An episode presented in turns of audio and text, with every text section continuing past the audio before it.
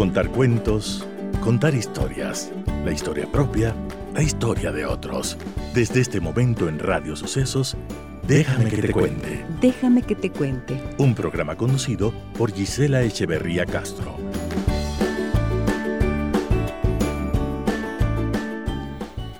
Amigas y amigos de Radio Sucesos, muy buenos días, bienvenidas y bienvenidos a nuestro programa. ¿Cómo están ustedes el día de hoy? Yo estoy con preocupación por todo lo que hemos visto en estos días sobre la situación que viven nuestros hermanos en la provincia de Esmeraldas. Así que para empezar el programa tendremos una entrevista con personas que están activamente colaborando para ofrecer ayuda a los damnificados. Esto será luego de eh, que escuchemos un tema musical para empezar y luego estaremos con el doctor Federico Zambrano, quien ustedes conocen, hablando de el dolor del rechazo.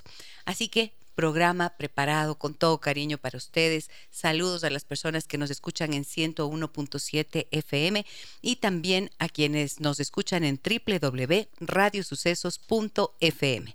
Les saluda Gisela Echeverría. Déjame que te cuente. Déjame que te cuente. Cuando se ha perdido todo, los gestos de solidaridad son más significativos.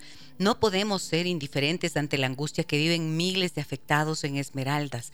Cinco de los siete cantones de la provincia verde son los más impactados por las intensas lluvias.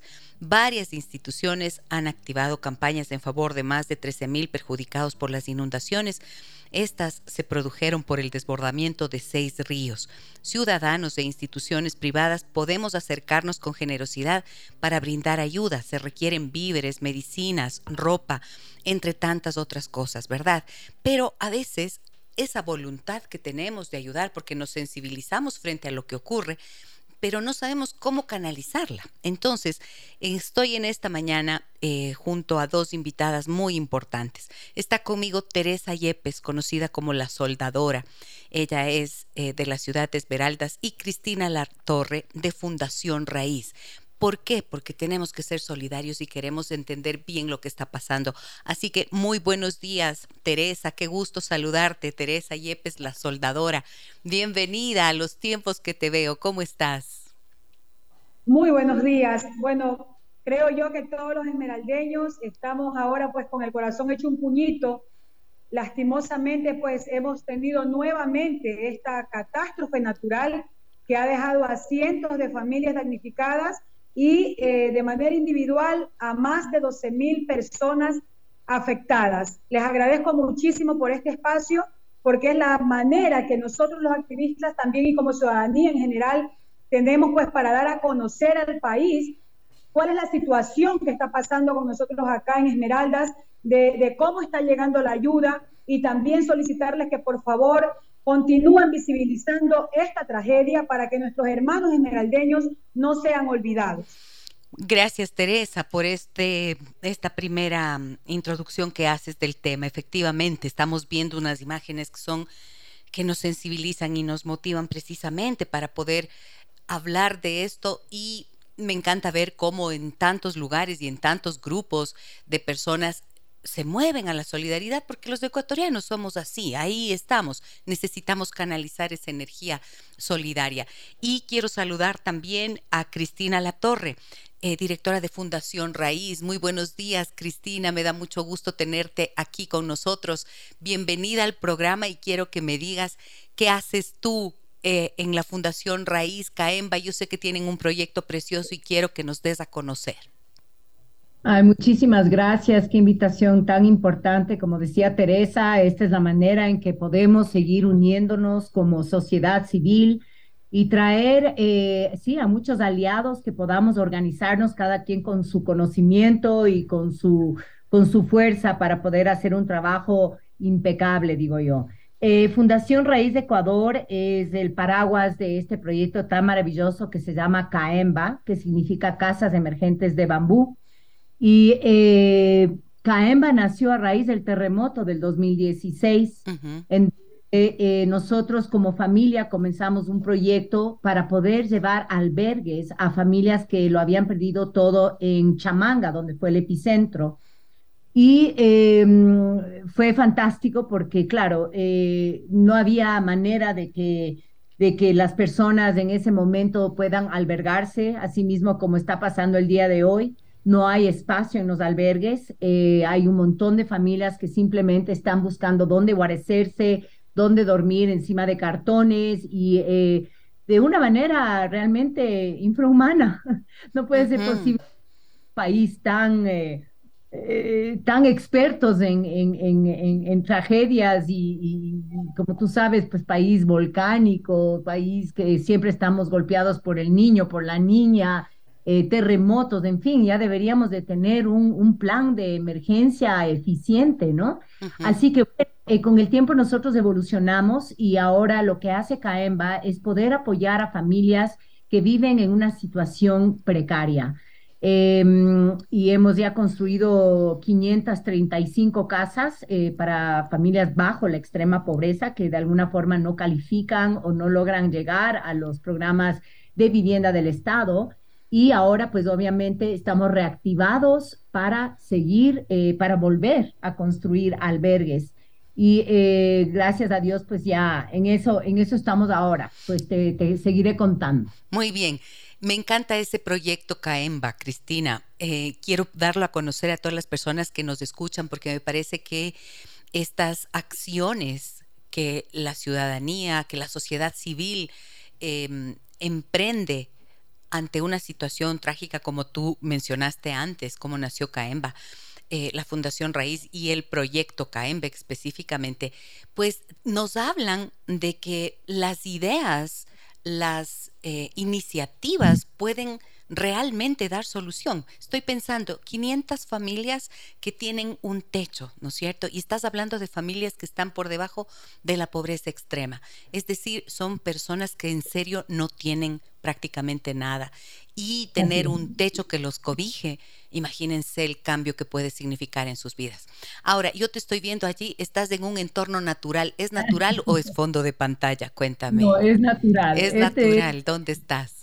Mi bendecido jardín en Tumbaco. Hoy día justamente estamos saliendo hacia Esmeraldas. Ahora están activas nuestras colegas de campo.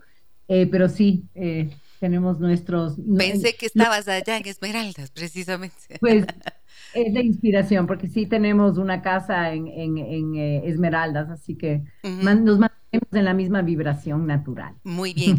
Teresa, yo quiero que nos cuentes...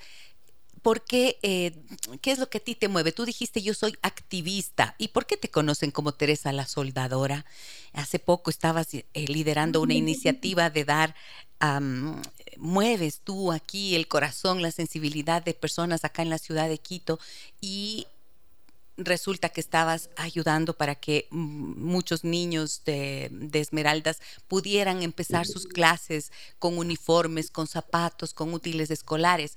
Y ahora estás metida de lleno. El otro día recibí una información tuya que decías, hemos dado de comer hoy a mil personas. Bueno, cuéntanos, por favor, ¿Por qué eres Teresa la soldadora y cuál es tu tarea allí en Esmeraldas?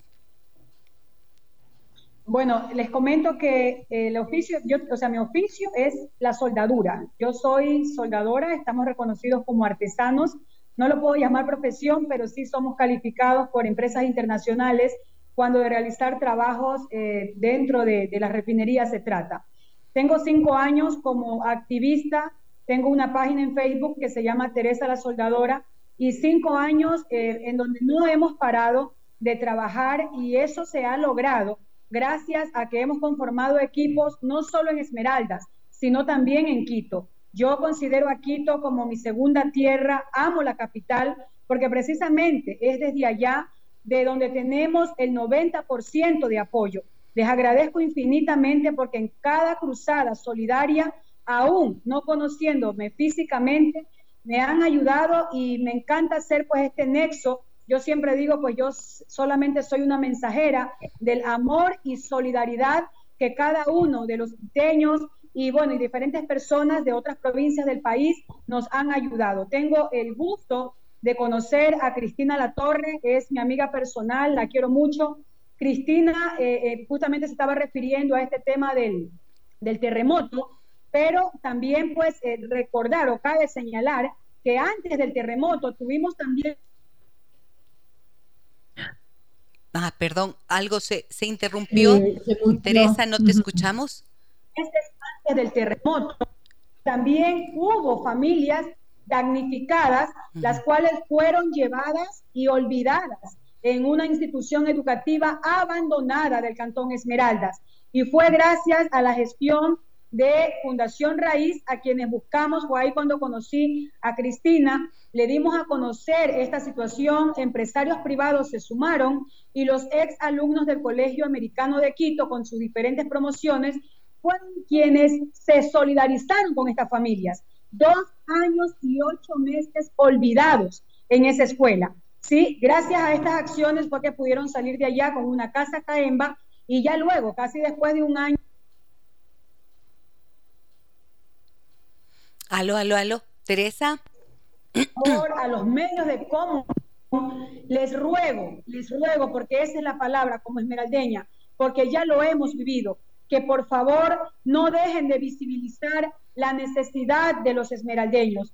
Eh, yo estoy agradecida nuevamente con todas las personas que se han sumado a dejar su granito de arena en los acopios, con las señoras de Quito que han, eh, que han puesto sus casas a disposición para acopiar de todo, ¿no? Productos de, primera necesidad como es alimentos no perecibles, medicinas, ropa, colchones, toallas, muchas que también han donado eh, muebles domésticos, herramientas, porque hay casas que si bien es cierto las familias van a limpiar, van a volver, pero se necesita de herramientas para poderles ayudar con esta limpieza.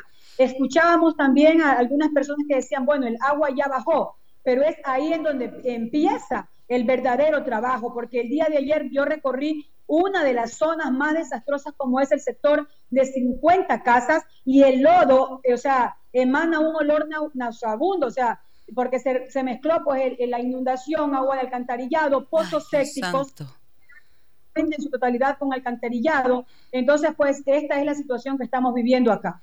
Ok, em, ¿qué es lo que concretamente las personas que nos escuchan, si quieren aportar y apoyar el trabajo que ustedes están desarrollando, Teresa, la soldadora, y Cristina La Torre de Fundación Raíz Caemba, pueden hacer para canalizar su ayuda? ¿Cómo pueden hacer? ¿Qué tienen que hacer?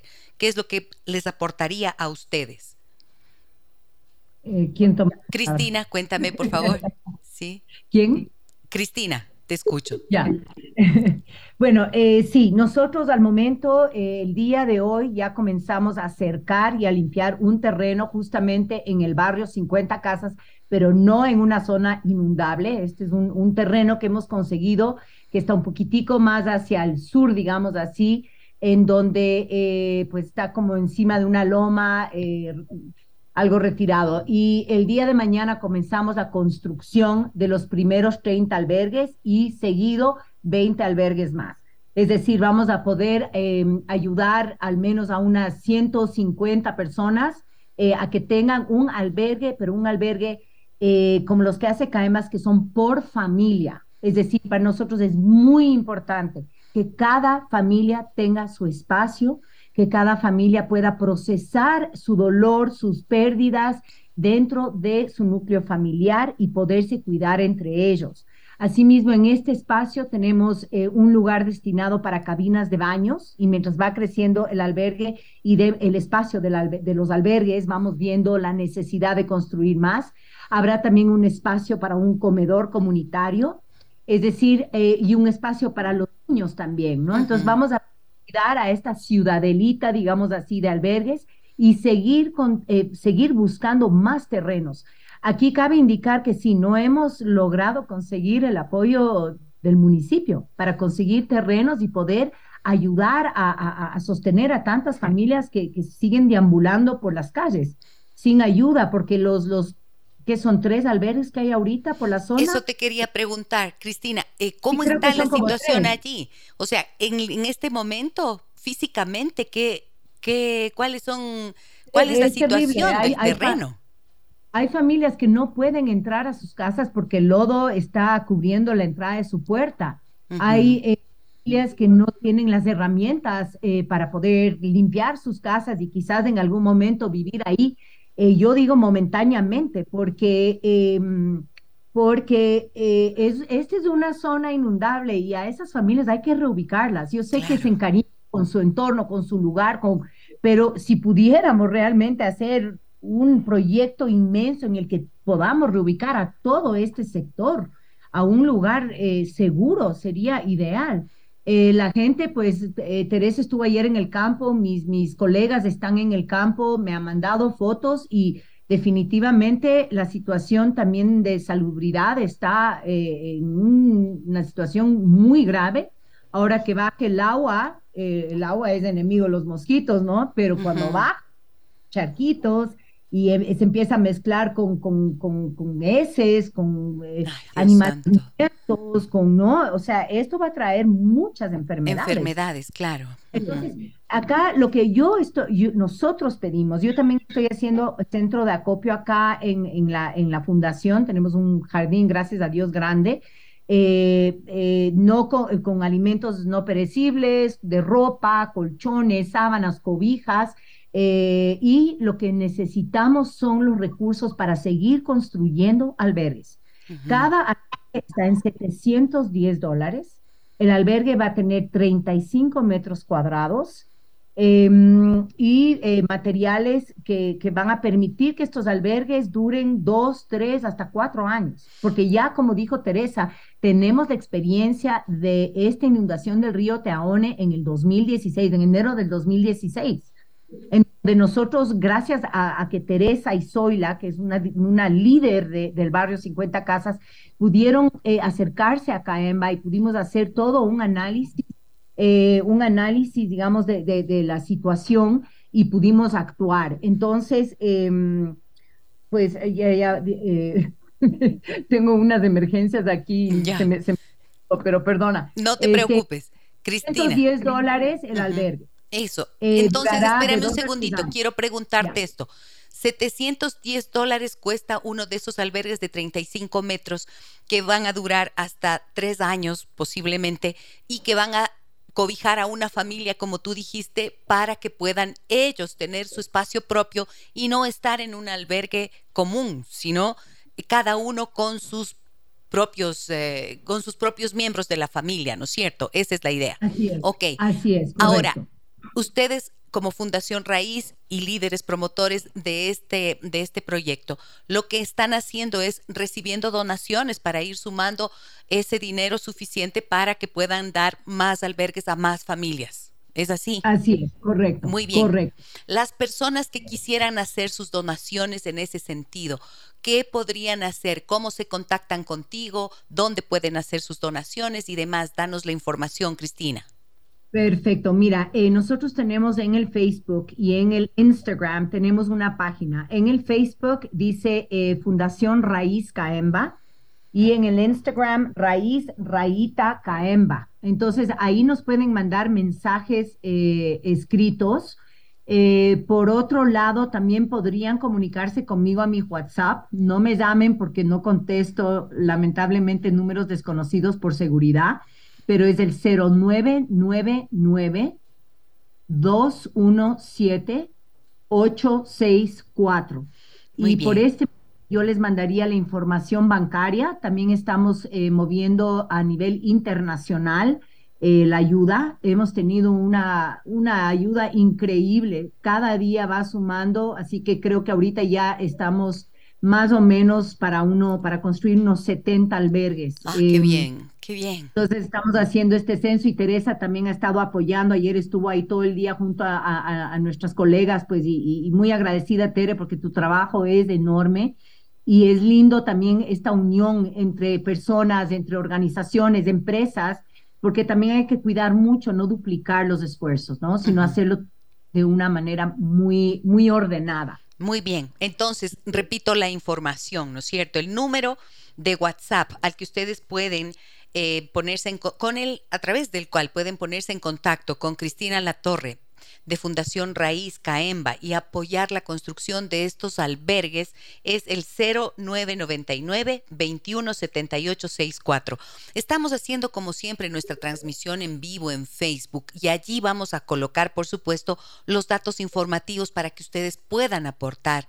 Miren que puede significar un cambio enorme en la vida de estas personas que lo han perdido todo y que están viviendo situaciones extremas que son ni siquiera imaginables para los que estamos viendo. Pero ver no es lo que es vivir, ¿no es cierto? Y allí podemos apoyar estas iniciativas tan valientes e importantes.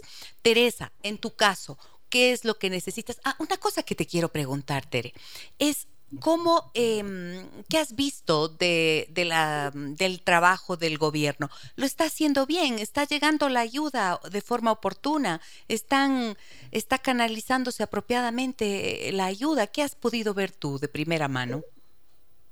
Bueno, lo que yo he podido, más que todo, escuchar de los señores de, de las familias que se encuentran en los albergues, uh -huh. porque, a ver, una de las acciones que estamos haciendo acá como, como parte pues de, o sea, mis amigos, el grupo Teresa la Soldadora, es que estamos cocinando.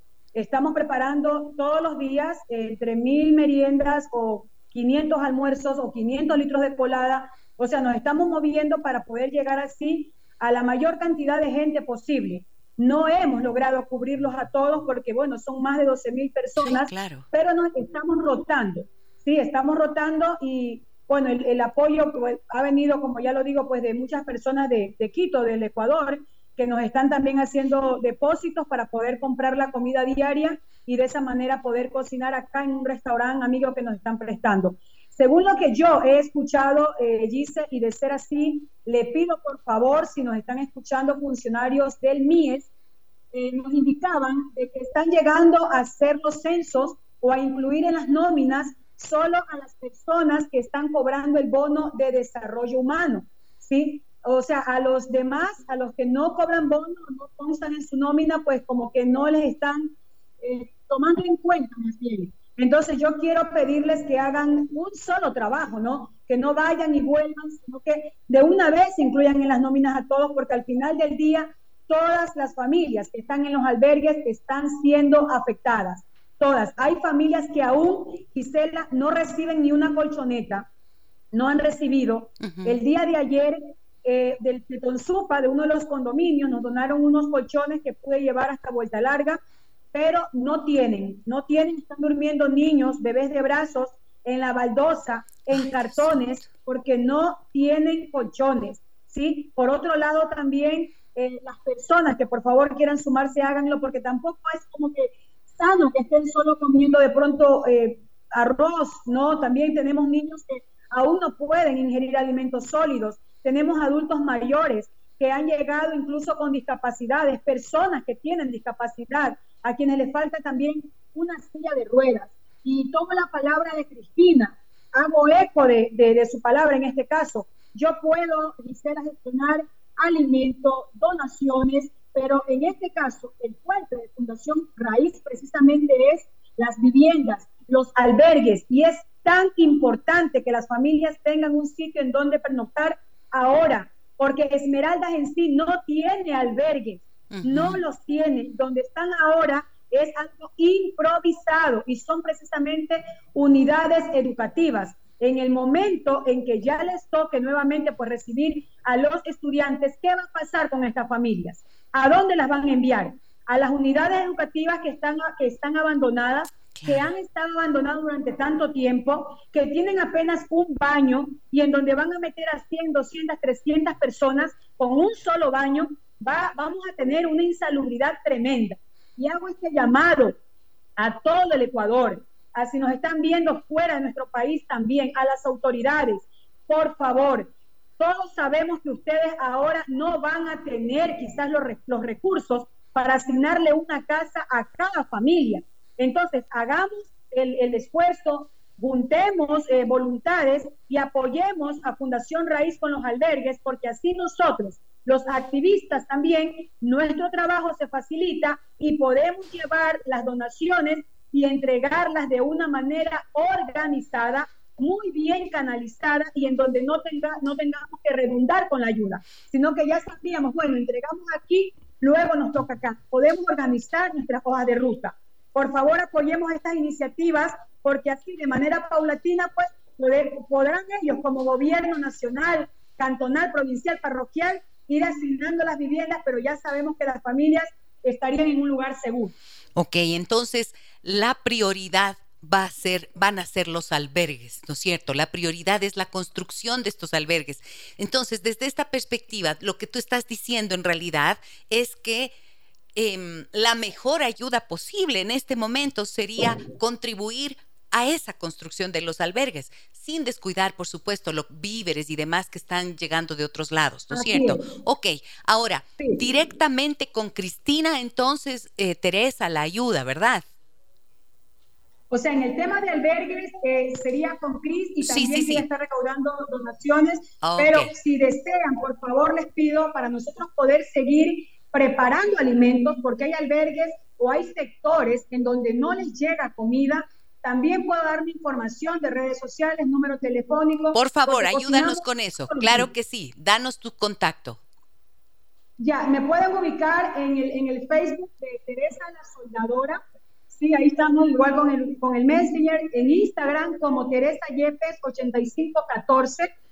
Y mi número telefónico, pues que al igual que la Cris, atiendo eh, vía WhatsApp, por favor, para que me escriban ahí, porque a veces una cosa no podemos contestar. Pero mi número telefónico es 09 58 62 46 07. Muy bien. Gracias, Teresa. Cris, yo vi que querías decir algo más aportando a lo que decía Teresa. Decirle, bueno, a la Tere que, bueno, ella conoce un montón nuestro trabajo, hemos trabajado juntos ya años, pero que, claro, la idea es que mientras vamos consiguiendo los fondos y prefabricando podemos también ir justamente a estos lugares donde también hay una cantidad enorme de damnificados que es Vuelta Larga, que es Tabiazo, y también estar, y eso es lo lindo de estar conectado con la TERE, es que vamos a saber exactamente qué va a suceder justamente con esas familias que van a terminar saliendo de las escuelas. Muy bien. Entonces, ahorita en trabajo, junto a Teresa, junto a todas las personas que conozcamos, es buscar terrenos, es exigir también terrenos municipales para poder hacer este tipo de albergues y poder tener a la gente organizada, alimentada y, en paz. ¿no? Una cosa, Cristina, ¿cuál es la proyección de la construcción de albergues? ¿Cuántos piensan construir? ¿Cuántos se van a necesitar pensando en las unidades familiares? Hay más de 14 mil afectados. Entonces, no sé a cuántos vamos, pero vamos porque vamos, ¿no? Entonces, eh, infinitas, infinitas. Hay bastantes bosques de bambú gigante eh, y creo que podemos ir replicando, enseñando. Nosotros tenemos a nueve técnicos y por cada día vamos a construir un albergue y medio, es decir, cada día van a salir nueve, eh, en tres días ya deberíamos de tener 18 albergues listos y así sucesivamente, ¿no? Pero podemos quizás construir más cada día. Eh, vamos, vamos viendo, pero el recurso existe, la energía existe, el apoyo en campo, voluntarios existe, la unión de la sociedad civil existe, así que vamos a lo que necesitemos.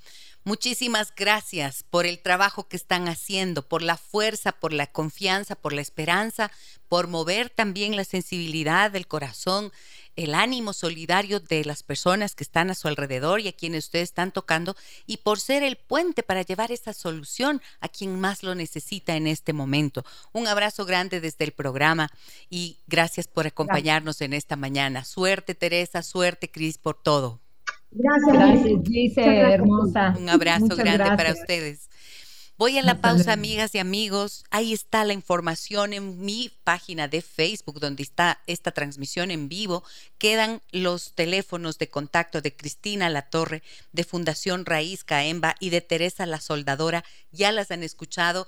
Sus mensajes han sido claros, contundentes. Ahí están 099 92 17 864, el número de Cristina La Torre y de Teresa La Soldadora 095 86 24 607 para que puedan canalizar la ayuda que ustedes quieran dar aquí desde aquí, desde esta ciudad de Quito. Voy a la pausa, como les decía, regreso con el doctor Federico Zambrano para que nos quedemos hablando con él sobre el dolor del rechazo. Déjame que te cuente. Déjame que te cuente.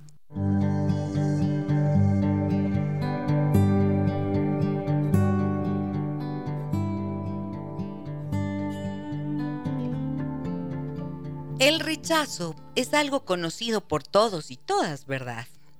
Cada quien lo ha sentido a su manera y de alguna forma y de tales de ciertas personas. Sin embargo, a pesar de ser una experiencia común y que la compartimos todos como seres humanos, hay que entender un poco qué es lo que origina esta situación qué ocurre con nosotros cuando experimentamos rechazo de alguna forma. ¿Y quién mejor que para hablar de esto desde una perspectiva em, espiritual y filosófica también que el doctor Federico Zambrano, que hoy nos acompaña a los tiempos que le veo, mi doc. ¿Cómo ha pasado? Muy buenos días, bienvenido al programa. Muy bien, comparto eso de a los tiempos, pero también expreso la misma felicidad de siempre estar con ustedes en este programa. Muchísimas gracias, qué gusto me da volver a verlo, doctor. Y a ver, ¿qué hay del rechazo? Cuénteme, ¿por qué en los seres humanos está esta posibilidad de rechazar a los otros y qué consecuencias puede tener para quien se siente rechazado. Hay una herida, ¿no es cierto?, que se produce, pero entonces, ¿cómo lo ve usted? Bueno, hay cierta sabiduría popular expresada en dichos, en refranes, y hay uno que puede resumir esto. Nadie es monedita de oro. Entonces nadie puede tener esa capacidad de ser aceptado por todo el mundo. Y hay personas que nos van a valorar, aceptar, y hay otras pues que realmente nos van a rechazar.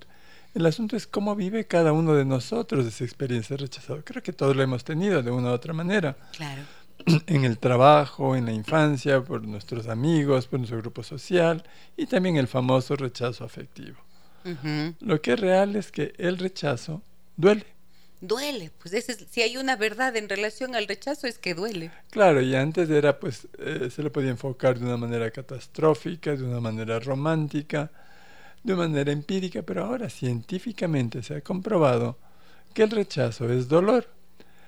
Estudios de resonancia magnética a la luz de la nueva tecnología han demostrado que el sitio donde experimentamos el rechazo en nuestra corteza eh, somatosensorial es el mismo sitio donde experimentamos el dolor físico.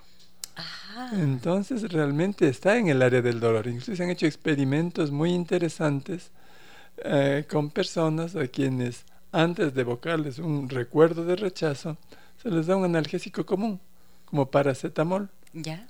Y experimentan menos la sensación de rechazo que las personas que no tomaron paracetamol. No le puedo creer. Entonces hay un área física en nuestro cerebro que recibe el rechazo ¿Cómo recibe el dolor físico. ¿Y esa área qué es?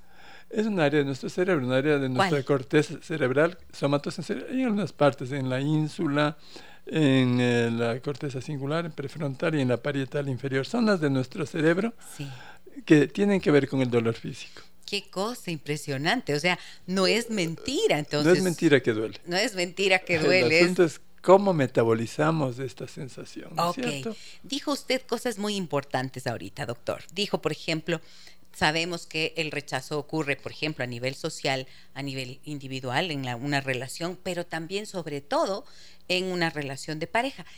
Solo que me quiero detener ahí un poquito, porque, por ejemplo, los hombres estaban como muy acostumbrados a ir por la vida como conquistadores, por ejemplo, y exponerse a una posibilidad de que la persona o la mujer a la que se aproximaban los podía rechazar. Y era como parte del paisaje, digamos, ¿no es cierto? De la vida de los varones. Eh, saber que tienen que ser los conquistadores y que podrían tener una respuesta negativa y eso se experimentaba como un rechazo casi natural. Pero yo he visto que actualmente es como más difícil para los hombres aceptar eso. Y me he preguntado por qué. Y fíjese que en consulta voy viendo casos y veo situaciones y siempre, siempre que hay alguien a quien le duele mucho el rechazo o que está más expuesto al rechazo en relaciones de pareja, encuentro que ha vivido previamente rechazo de parte de mamá, rechazo de parte de papá, y es como que les queda esa herida que luego se convierte en una especie de imán para conectar precisamente con personas en la vida adulta con quienes van a reproducir esa misma historia. Exactamente. Bueno, nosotros somos parte de nuestra historia, de nuestra historia personal y de nuestra historia como humanidad. Sí. ¿No es cierto? Nosotros guardamos memoria desde que éramos una célula en el océano que donde empezó la vida. Sí. Y a través de nuestra historia, de nuestra historia como ser humano, nosotros necesitábamos siempre una agremiación, un grupo por supervivencia. Nuestro, recordemos donde pasó los cazadores recolectores. Sí. Era una estrategia de supervivencia estar en un grupo, de no tenían que exponerse claro. a, a peligro solo y esto era pues muy en contra de lo que podía superar, de la supervivencia. Si es que uno de estos individuos era rechazado por su grupo, entonces era peligro de muerte, uh -huh. más dificultad. Entonces esa memoria de especie todavía queda en nosotros, como esa necesidad de pertenecer a un grupo como estrategia de supervivencia. Uh -huh. Y luego viene ya individualmente la experiencia de ser aceptado incondicionalmente por nuestros padres del momento de la concepción. Uh -huh. Si es que no somos aceptados incondicionalmente por nuestra madre especialmente, hay peligro de muerte. Si la madre no nos acepta lo suficiente, nos vota. Voluntaria o involuntariamente nos vota. Y un bebito chiquito en etapa fetal, el ser rechazado de esa manera, es condenarle a muerte. Entonces, lo percibe. Claro. Entonces viene esa angustia existencial de ser aceptado o no, porque el rechazo puede matarme. Cuando no es aceptado por cualquier razón, porque no es el momento adecuado para estar embarazada, por el miedo a la reacción de un embarazo pues no aceptado por el medio, por sus padres, por las condiciones que está, viene esa angustia al niño. Y también hay rechazos más pequeñitos, uh -huh. como el hecho de que quiero un varón del sexo opuesto al que está en el vientre o que quiero un niño sano, que quiero un niño fuerte. El niño no tiene esa capacidad intelectual para saber qué es lo que quiere mi madre. Solo sabe que si no cumplo con alguna expectativa de mi madre, me rechaza y hay peligro de muerte. Uh -huh. y, y nazco con esa ansiedad. Y esa ansiedad la puedo ir tratando de superar a lo largo de otras etapas de mi vida, en las que si no me siento aceptado o aprobado, o trato de llenar ese vacío que me viene de muy atrás, empiezo a desarrollar estrategias para sentirme aceptado. Y, y si siento el rechazo, el abandono, pues ya de mi madre o de mis compañeros y posiblemente de mi pareja, ese rechazo lo sigo viendo con la misma intensidad que lo viví en el útero. Peligro de muerte peligro de muerte. ¿Y qué consecuencias trae eso en la persona? ¿De qué forma, de alguna manera, esto condiciona su comportamiento con los demás? Porque generalmente claro sí. es qué miedo del rechazo. La necesidad de ser aceptado Uh -huh. me puede traer algunas cosas. Nosotros, cuando estamos en un peligro de muerte, tenemos dos opciones: o ataco o huyo. Uh -huh. ¿No es cierto? Entonces, el ataque puede volverme agresivo. Bueno, no soporto el rechazo. El rechazo lo tomo como algo muy personal contra mí. Y la otra es que empiezo a dudar de mis capacidades. Me rechazan porque no valgo la pena, me rechazan porque no soy bueno para nadie, me rechazan porque soy poquita cosa y empiezo a desarrollar estrategias. Entonces puedo desarrollar un perfeccionismo, una manera de agradar a los demás de, de tratar desvivirse por los demás exactamente muchas veces. para que me acepten sí.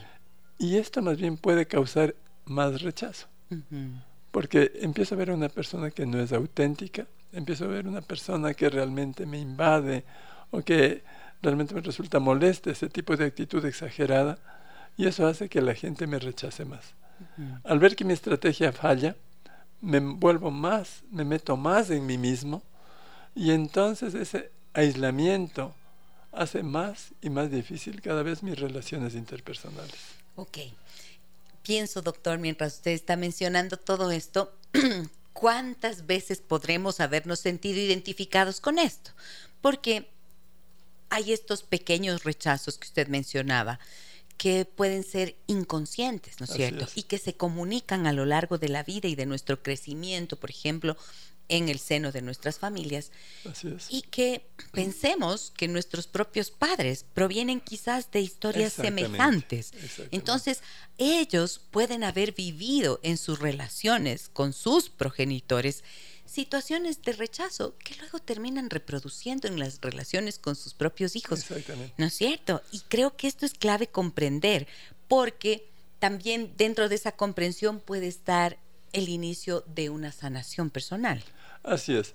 La idea es, eh, para una sanación de esta situación de rechazo, primero es la aceptación. Aceptar que estoy viviendo una situación complicada y aceptar el rechazo como parte de mi experiencia. Ese rechazo que estoy recibiendo es parte de lo que soy ahora. ¿no? Cuando lo acepto, es el primer paso para empezar una sanación. Luego de aceptarlo, tengo que ver esa situación difícil como una oportunidad. Si ese rechazo me da un aprendizaje, es una oportunidad para autoafirmarme, entendiendo qué tengo que ver yo con la situación y qué tiene que ver la otra persona. Lo que tiene que ver la otra persona o las otras personas no está bajo mi control.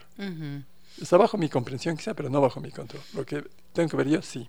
Ok, y lo que tengo que ver yo bajo esta, esta situación, por ejemplo, es qué estoy haciendo. Exactamente. ¿No es cierto? Porque dijo usted algo que, que es muy frecuente ver, como esta necesidad de desvivirse, ¿no? Exacto. Que puede terminar, o, o, la posibilidad de agredir al otro a manera de defensa, que termina confirmando una premisa con el que la persona que siente que ha vivido el rechazo parte, que es hay algo malo en mí. Exactamente. Y tengo que ocultarme bajo una máscara de demasiado em, sumisión, quizás, en muchas ocasiones. O la agresividad, que es, o la agresividad, que es sigue siendo siempre defensa y oculta el miedo del rechazo. Exactamente. ¿no es cierto? Entonces, ¿en dónde estás? ¿Cómo estás reaccionando frente a lo que has vivido? Sería la pregunta. La autoobservación. La idea es que muchas veces nosotros nos cuesta ubicarnos en el aquí, en la realidad, ¿no? Nosotros estamos en el ahora y a veces nos quedamos viviendo en el pasado, en una experiencia pasada y creemos que esa experiencia se va a reproducir en cada nueva etapa de nuestra vida. Quizá el miedo, quizá la inseguridad, quizá la experiencia de estrategias fallidas, que obviamente al ser estrategias impulsadas por un pensamiento que de entrada está mal, es decir, nadie me quiere, nadie me va a querer, soy poquita cosa para todo mundo, entonces trato de que me validen los demás, cuando realmente la validación debe estar dentro de uno mismo. Si yo me valido, me acepto, y me amo, entonces me considero una persona digna de cualquier otra.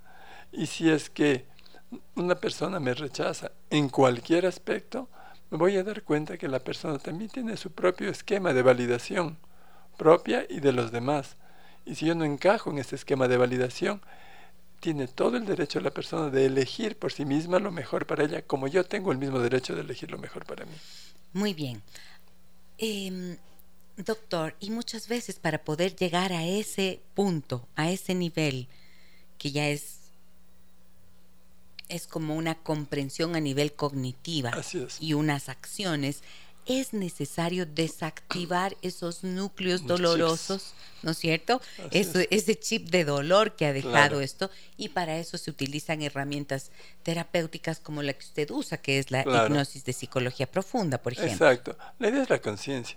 Nosotros cuando no tenemos conciencia estamos esclavizados a cierto tipo de actitudes que ni siquiera comprendemos.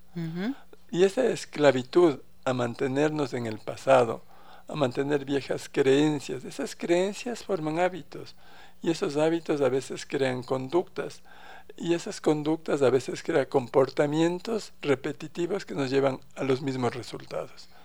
Cuando yo creo conciencia me libero me libero porque sé exactamente dónde está el problema.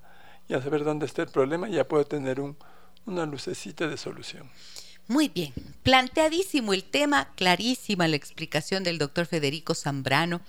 ¿Qué piensan ustedes de esto? ¿Qué historias tienen que contar sobre esta situación que estamos eh, de la que estamos hablando hoy, la herida, el dolor del rechazo. Voy a una pausa comercial, regreso enseguida con el doctor Federico Zambrano, ustedes lo conocen, médico alternativo, hipnoterapeuta experto en hipnosis de psicología profunda. Volvemos con él y con sus mensajes que ya me llegan al 099 55 6 3990. Déjame que te cuente un encuentro que nos humaniza. El dolor del rechazo. De eso hablamos en esta mañana, amigas y amigos, en esta mm, conversación con el doctor Federico Zambrano y tengo mensajes que me cuentan acá. Mire, doctor, lo que me dicen, experimenté rechazo desde mi concepción, desde mi madre, su familia, mi padre biológico, quien era cuñado de mi madre. Por tanto, me odiaban todas mis tías y aún mis medio hermanos. Ahora que escucho la frase el dolor del rechazo, creo que es el origen de mis problemas en cuanto a mis relaciones interpersonales y al hondo rechazo y resentimiento que yo siento para quienes se equivocan o no me aceptan mm. plenamente. Mm. No sé, ¿me, pueden ayudar diciéndome sus nombres para yo poder eh, nombrarlos? Porque me gusta mucho poder decirles por su nombre, pero a ver, como no me ponen acá, le voy a decir Alicia, ¿ya? Alicia. Alicia, no sé si es hombre o mujer. Es una señora, sí, es una mujer. Alicia, te voy a decir. Em, se me encogió un poco el corazón. Así es. Escuchando lo que nos cuenta Alicia, doctor. Bueno, realmente podemos abordar este relato de varios puntos de vista, ¿no es cierto? Primero es una realidad, hay un rechazo. Segundo, eh, entendamos que el espíritu de Alicia eligió estos padres y este panorama para venir acá como una oportunidad para desarrollar una misión, un aprendizaje en condiciones bastante complicadas. Pero realmente cuando uno elige tareas difíciles es porque tiene una gran capacidad para llevarlas a cabo y resolverlas. El camino, el camino no es la aceptación, es decir, ok, esto es lo que me tocó vivir o esto es lo que elegí. Esa es la aceptación. Cuando dejamos de ser víctimas y nos convertimos en partícipes, en protagonistas, en aprendices de nuestra propia vida, tenemos un camino abierto. La segunda cosa después de la aceptación es el perdón. Un perdón sincero y auténtico hacia todos los demás. El perdón es un ejercicio del alma. Cuando yo perdono, me libero. Cuando me pongo a reprochar, a odiar y a tratar de justificar todo lo que he vivido en base a eh, mandar la culpa de todo lo que me pasa a los demás, realmente es poco eficaz. Realmente es poco Y la otra es perdonarme. Perdonarme. Porque yo con esa carga, con esa manera de justificarme, a veces le he hecho más complicada mi vida. Ahora, yo pienso, doctor, y allí siempre tenemos usted y yo un punto de, de discusión. no voy a decir de disenso, pero sí de discusión, porque, eh, porque sí estoy de acuerdo, obviamente, con el, camino que usted está trazando como para que Alicia pueda hacer un proceso de sanación. Solo me gusta a mí detenerme eh, un poquito más en la parte del procesamiento, de la elaboración del dolor que ella tiene. ¿Sabe por qué? Porque cuando yo trabajo con herramientas de liberación emocional, eh, he visto, he trabajado con muchas personas que vienen diciendo, y yo he perdonado y yo me he esforzado para perdonar y a mí tal o cual persona me ha dicho que debo perdonar y sé que debo hacerlo. Pero hay que detenerse un poquito antes a legitimar, así trabajo yo, ¿no? A legitimar ese sufrimiento que ella vivió, porque mire esto qué terrible que dice. Todos me odiaban, dice, mis tías y aún mis medio hermanos. Y esto para una niña que nació, Así es. no tiene culpa alguna de nada. Esa es la aceptación. Ella no tiene culpa de nada. Entonces, por favor, Alicia, es legítimo que estés enojada. Por supuesto. Esa es la aceptación, es la aceptación de mi situación. Es mi aceptación como ser humano que he vivido esto. Es decir, tomar conciencia, esto es lo que tengo. Cuando yo siento que esto es lo que tengo, esta es mi vida, esto es lo que siento, eso es aceptación. Y la siguiente respuesta es, ¿qué hago con esto? Exacto, entonces ahí es, muy bien, perfecto, ahí estamos bien de acuerdo. Aceptación de lo que estoy viviendo y ahora qué voy a hacer. Sí, tengo esta herida, pero ¿qué voy a hacer con la herida? Lo que llamo ubicación en el aquí, en el presente y en la realidad. Bien, y en esa ubicación del presente y de la realidad, el reconocimiento del enojo como algo legítimo está bien. y la cosa es procesarlo, o sea, que puedas salir del enojo y del rencor. Correcto, muy bien. O sea, el enojo, el rencor, o la otra vía, que es la baja de la autoestima, la, la autoinvalidación, como decir, tengo una minusvalía de vida, una minusvalía emocional por haber nacido en estas circunstancias, que también puede ser algo. Tratar de justificar mi existencia en estas circunstancias mediante actitudes que hacen que los demás me validen. Ajá. Y no, nada de eso sirve. Son estrategias que no van a funcionar. Pero muy comunes. Claro, y porque son mecanismos de supervivencia nomás. Claro, y a veces esos mecanismos alejan más a la persona a la que quiero acercar. Ok, y creo que es tan importante esta partecita cuando ella dice, em, creo que ese es el origen del rechazo y del resentimiento que siento con quienes se equivocan o no me aceptan plenamente. Claro, porque entonces tú vas a ver a todos como una amenaza. Exactamente, porque el rato que yo siento ese vacío en mí, tengo ese deseo subconsciente de que el otro lo llene. Y el otro no está obligado a llenar mis vacíos. No, tienes que hacerlo tú. Le pongo, le pongo una carga al otro que capaz que se le resulta muy pesada, muy fastidiosa, pues no lo hace. Y eso no tiene nada que ver con él, sino conmigo mismo, que mi nivel de exigencia con esa persona quizá es más grande de lo que la otra persona está capacitado a darme. Muy bien, entonces Alicia, ¿qué vas a hacer con tu herida? ¿Y qué vas a hacer para salir de ese dolor con el que has vivido tanto tiempo? Hay caminos, hay posibilidad de sanar. Así es. ¿no? Hay caminos para hacerlo. Muy bien. Me dicen también aquí, buenos días, mi estimada Gis y doctor Zambrano, déjenme que les cuente. Habla Patita. Tuve una herida de rechazo por mi madre cuando fui niña, por dos veces. Ahora tengo 60 años y curando mi herida he tratado de comprender las circunstancias que tuvo que pasar mi mm. madre. Hoy vino a recuperarse a mi casa después de una operación y yo construí el cuento hice, eh, de que éramos felices. No se enseñó y extrañaba su casa. Eso lo comprendo. Pero luego dijo, extraño a mis hijos es decir, a mis hermanos. En ese momento, ay, ay, ay, fue como si me metieran un cuchillo en la antigua herida.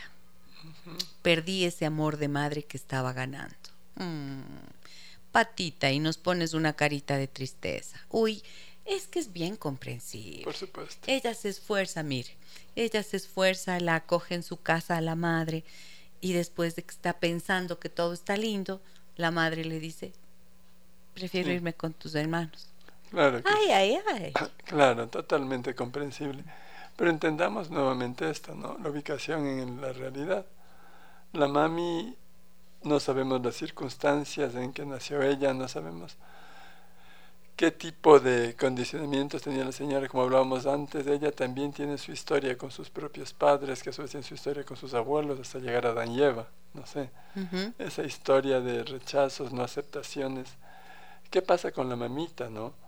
¿Qué, ¿En qué momento nació nuestra amiga Patita? ¿Y qué significó ese nacimiento para la mamá? No sé en qué condiciones estaba, qué hizo, qué toda esa frustración, ese rechazo lo proyecte sobre su hija, que por ahí es un switch que le conecte con algo de su propia historia personal. A pesar de todas las atenciones que siempre buscamos estrategias para la persona que nos rechazó, nos acepte. Es lo que precisamente está haciendo Patita, todo el amor, toda esa entrega de cuidar a su mamá, una estrategia que puede funcionar o no. Claro. Sin embargo, mm, creo que es importante también esto que usted dice, ¿no? Aprender a, aceptar que esa es la realidad. Esa es la realidad. Y saben que dentro de los procesos terapéuticos, por ejemplo, solemos hacer algo que mm, que se llama El duelo de los padres perdidos. O sea, ¿qué quiere decir? que ya como adulto uno tiene que darse el permiso de llorar, porque esos padres que tuvimos, esas madres que tuvimos, son lo que son y actuaron como actuaron. Y una vez que nos hacemos cargo de la herida que esto nos ha dejado y la podemos sanar, también podemos llorar por la pérdida de la expectativa. O sea, nunca serán lo que hubiéramos querido, serán lo que son. Y seguro que hicieron un montón de cosas buenas y por eso generalmente somos muy buenas personas. Las ausencias, los vacíos y esos dolores que nos dejaron, tenemos que gestionarlos. Y allí yo he visto que tenemos, entramos en paz. Cuando decimos, ya, ok, no pude tener esto, tuve aquello. Exacto, y también hay otra estrategia terapéutica que lo usamos en el método de hipnosis, que es observarnos en una de estas situaciones dolorosas o de rechazo y verme yo mismo y pensar como de qué edad estoy actuando. Mm. Y a veces eh, los pacientes me dicen como un niño de seis años, como un niño de tres años. Y realmente estoy sintiendo ese rechazo como si fuera un niñito que la mamá no me quiere. Y entonces ahí me pongo a pensar y le digo, bueno, ¿y qué pasó a los cinco años? ¿O qué pasó a los seis años? Y en realidad se conecta con una historia que no está superada y es como que dejamos el switch bajo y esta experiencia lo vuelve a subir y vuelve a activar la historia vieja. Y entonces cuando la procesamos esa historia y me doy cuenta que ya soy el adulto y ya no el niño de cinco años, por ahí la proceso mejor. Y cuando usted hace psicoterapia em, de hipnosis profunda, quiere decir que se está sanando la herida. Exacto. Lo que hay que hacer es volver a ese momento doloroso para sanar la herida con las herramientas que ofrece la psicoterapia. Y a veces también le puedo decir, mírale a tu madre, como de qué edad está actuando. Y a veces también veo que está actuando como menos de edad de la que tiene. Y entonces le comprendo, le comprendo que esa señora también vivió sus cosas difíciles a esa edad. Sí, sí, sí. Yo sí quiero insistir en esa parte. Primero sanar y luego comprender. Exactamente. Primero sano mi herida, luego comprendo. Porque de lo contrario, cuando primero se, se trata de comprender que mamá o papá también tuvieron sus motivos, sus razones, sus propias heridas, se queda siempre relegada la herida propia y allí no se sana. Por eso digo, primero me observo como qué edad estoy actuando yo y entonces entiendo que ese niño chiquito vivió tal o cual cosa que a veces son cosas reales y a veces son cosas que las sobredimensioné por mi falta de comprensión del tema, ¿no? Es como alguna persona que no podía tener niños porque su mamá alguna vez lo yo que dijo que duro es ser madre. Lo dijo en un momento, en un contexto que tenía muchas cosas, tenía de chiquito haciendo las cosas de la casa y lanzó esa frase, que se grabó en la niña de tres años y ella se le grabó que ser madre era una cosa terrible. Y cuando decimos que entre en la comprensión de realmente lo que estaba diciendo su mamá y las circunstancias en ese momento, cambió totalmente y pudo quedarse embarazada en unos ah, meses más. Entonces, eso es lo que pasa. El asunto es que el rechazo se ha sobredimensionado ahora, inclusive por lo que estamos viviendo. Por ejemplo, con las redes sociales, yo he tenido pacientes que, por ejemplo, ven en las redes sociales que hubo una reunión de amigos, que hubo tal evento, y no me invitaron. Y entonces, no, pero es que hice yo, yo que siempre he dado la mano, que siempre, y ahora que no me invita, ¿qué tal? Entonces ahora se ha sobredimensionado con esto. Y también que se puede... Lo del pertenecer, ¿no? Exacto, se puede aniquilar a una persona a través de las redes sociales. Esto sobre todo en grupos de jóvenes son crueles. Publican cosas que le aíslan, le rechazan al chico y a raíz de una tensión afectiva, de cualquier cosa, las exparejas acaban con, con la reputación y logran el rechazo a su grupo social y entran en realmente ansiedad y depresión muchos jovencitos. Sí, y sabe qué, doctor, con esto que dice estoy pensando que al fin y al cabo la necesidad de aceptación es una necesidad humana. así es. Y alguna vez leía a Eric Toll que decía, hmm, todos andamos buscando un vientre. Así es, cierto. Algún grupo, ¿no es cierto? La familia es el primer vientre. Después de haber salido del vientre de la madre, la familia es el primer vientre. Y luego son nuestros grupos sociales, los grupos de relación, en donde es tan agradable sentirse aceptado, respetado, reconocido como un ser humano legítimo que tiene derecho de existir nomás. Claro. ¿No es cierto? Entonces hay que estar atentos porque claro, ahorita estamos hablando del dolor que genera el rechazo, pero ojo, también hay que ponerse a pensar si alguna vez lo hemos generado. Por supuesto. ¿No es cierto? Es que vivimos una vida de relación, a menos que seamos un, un gurú. ¿no? Un Estos- asceta. un asceta que se retira del mundo a, a meditar y aprender por sí mismo, necesitamos para nuestro aprendizaje, para nuestro crecimiento, las experiencias interpersonales. Cada persona que llega a mi vida, por poco, por mucho tiempo, tiene algo para mí. Cuando no tengo que aprender de esa persona, se muere o se va. Pero a veces nos cuesta aceptar esa separación. A veces nos cuesta aceptar que una persona no cumple con mis expectativas. Y a veces he oído en consulta decir, no, esta persona me rechazó, no me aceptó pese a todo, pero eh, hay karmas en la vida y lo va a pagar. No es karma el no querer a una persona. Y entonces No, pues o sea, es una libre elección. así Y una es. relación llega hasta donde tiene que llegar y nada más. Muy bien, me dicen, buen día, lindo programa. Les comento que yo siempre me he sentido rechazada por mis padres y hermanos, porque no me comporto como ellos consideran que es lo aceptable. Entiendo que cada persona puede vivir su vida sin hacer daño a nadie, pero con terapia aprendí a aceptarme, amarme y respetarme. Respetarme y valorarme. Les saluda Rosario, un fuerte abrazo. Rosario, qué bueno. Felicitaciones. claro. Felicitaciones porque tomaste acción Exactamente. decidiste sanar tus heridas y mira todo ese aprendizaje valiosísimo. Pues cuando entonces uno ha hecho ese proceso, de repente se da cuenta que los demás tienen derecho a ser quienes son, como son, Exactamente. ¿no es cierto? Y que yo eh, me he responsabilizado de mi vida y por lo tanto ya no necesito ni dependo de la aceptación de los demás Exacto. para poder estar en paz. Si yo me valoro, ya no necesito tanto que los demás me validen. Y ya no mis expectativas pues se reducen ampliamente entendiendo de lo que soy, lo que siento es válido y puedo defenderlo ante quien quiera, no tengo que estarme ganando el cariño, el amor o la aceptación de los demás dejando de ser quien soy. Sí. Muy valioso el camino de nuestro amigo Rosario. Sí, muy valioso, Rosario. Y qué, qué lindo que alguien lo mencione así Sí. tan literalmente, que diga, fui a terapia y lo logré.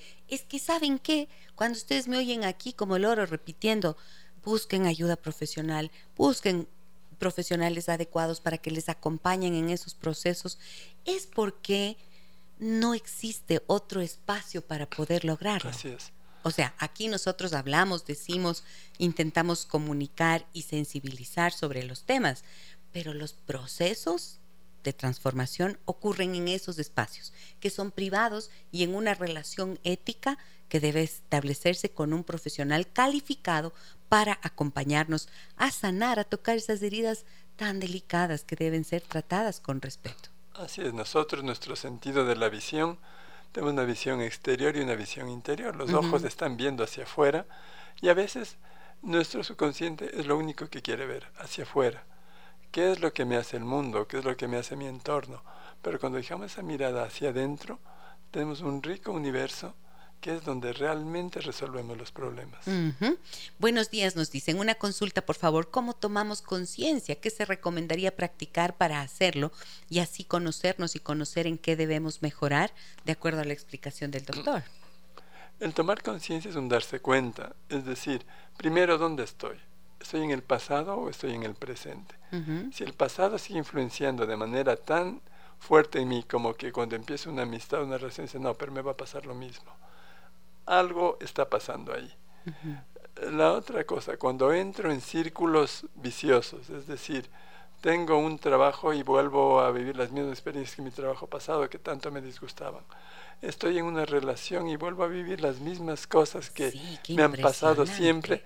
Entonces ya el problema no son los otros, el problema soy yo. Ujú. Entonces me pongo una introspección a ver cuáles son mis actitudes comunes, qué es lo que yo hago siempre o qué es lo que yo ¿Qué espero repito? siempre, qué estoy repitiendo.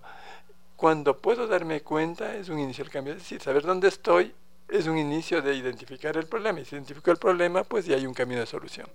Si no lo puedo hacer solo, ok, lo que tanto decimos acá, no lo puedo hacer solo, no puedo identificar dónde estoy, o sea, qué es lo que estoy repitiendo, busquemos ayuda terapéutica, porque a veces es difícil verse uno mismo. Claro, porque no somos todopoderosos, ¿no? Así es. Yo creo que tenemos que tener la humildad para poder acudir a, a- para pedir la ayuda y para poder ver lo que no veíamos. O sea, solo se puede ver desde afuera, pues el ojo del observador Es el que ayuda a poner la luz sobre esos espacios de oscuridad que todos tenemos. Es algo muy simpático. Mucha gente somos buenísimos dando consejos. Pucha.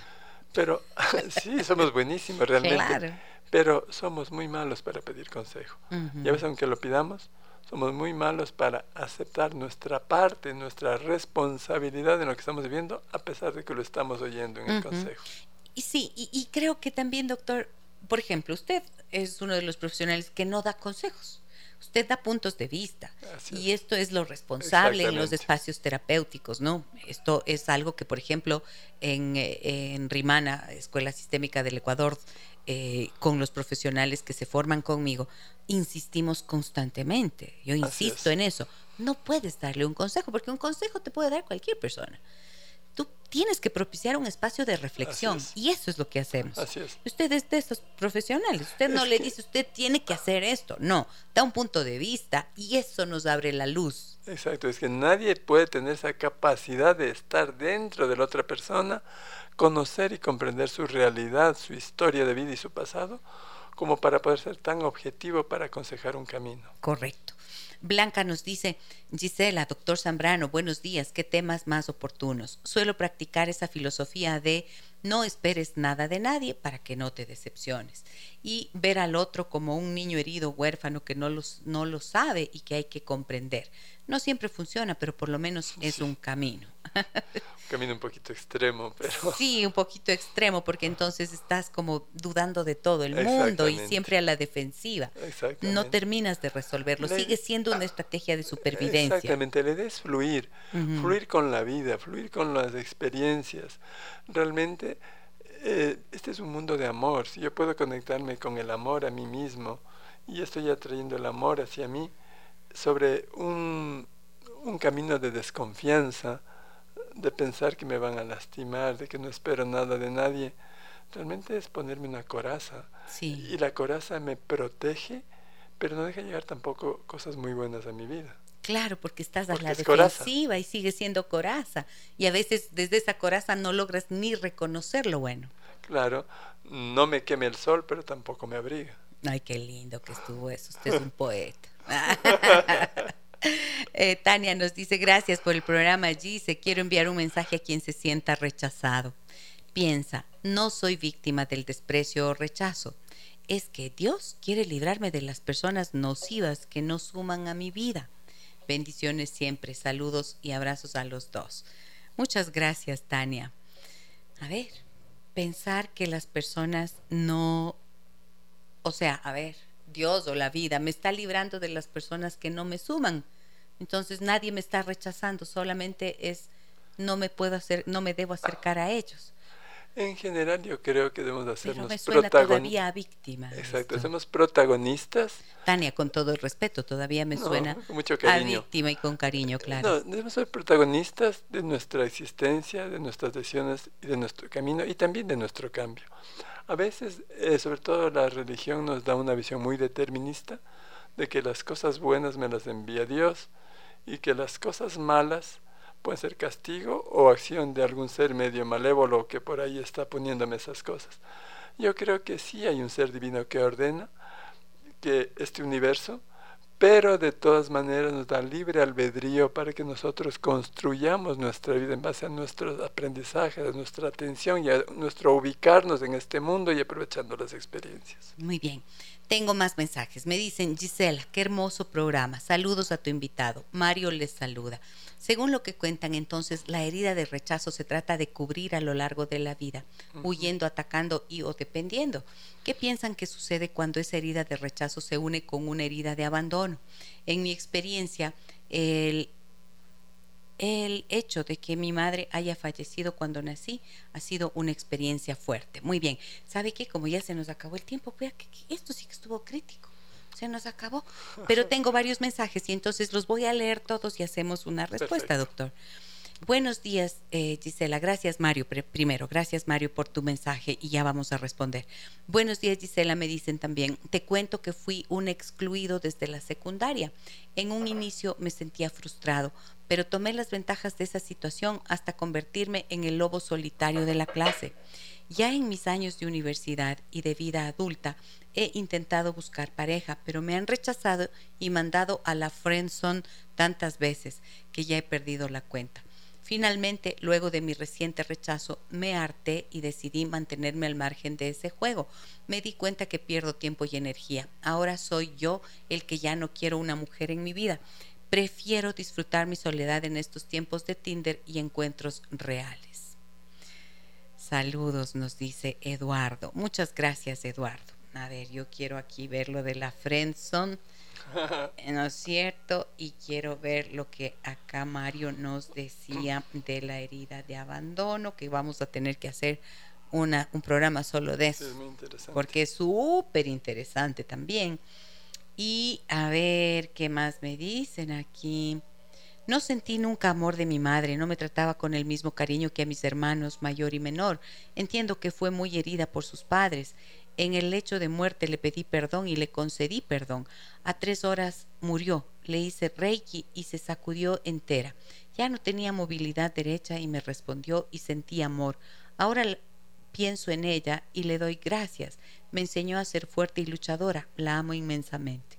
Hoy aprendí que así tenga rechazos, acepto que cada quien da lo que tiene y puede. Soy Alexandra. Gracias. Siempre que salgo te escucho en el auto.